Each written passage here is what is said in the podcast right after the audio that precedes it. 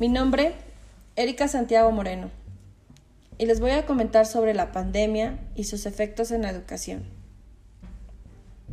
El 11 de marzo del año en curso se declaró una pandemia, COVID-19, afectando al mundo entero y dejando miles de muertes.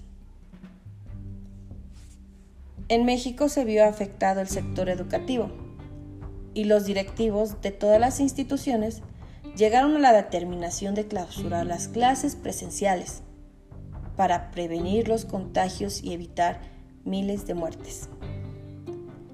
En la mayoría de casos, los cursos tuvieron que cerrar el ciclo escolar a manera virtual, pero no fue nada fácil.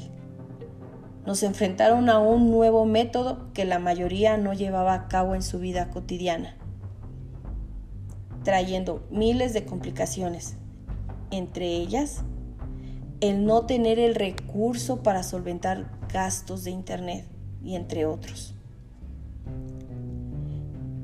En otros casos no se tenían las herramientas necesarias para poder cumplir con los trabajos que los docentes solicitaban.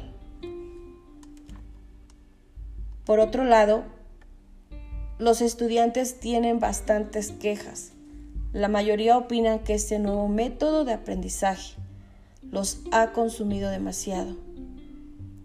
Los trabajos se tienen que entregar a ciertas horas considerando que tienen que entregar de diferentes materias, dejándolos sin mucho tiempo libre.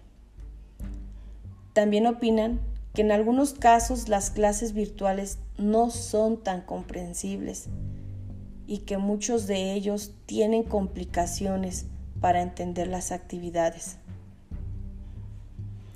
Si nos ponemos a pensar, muchas personas aprenden de manera presencial o apoyándose de alguien directamente.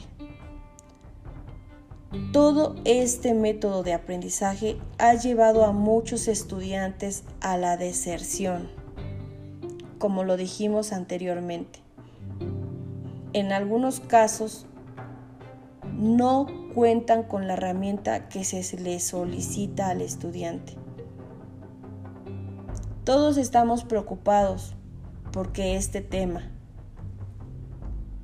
y estamos muy ansiosos de que todo este caos se acabe para así poder llevar las actividades educativas como es de costumbre.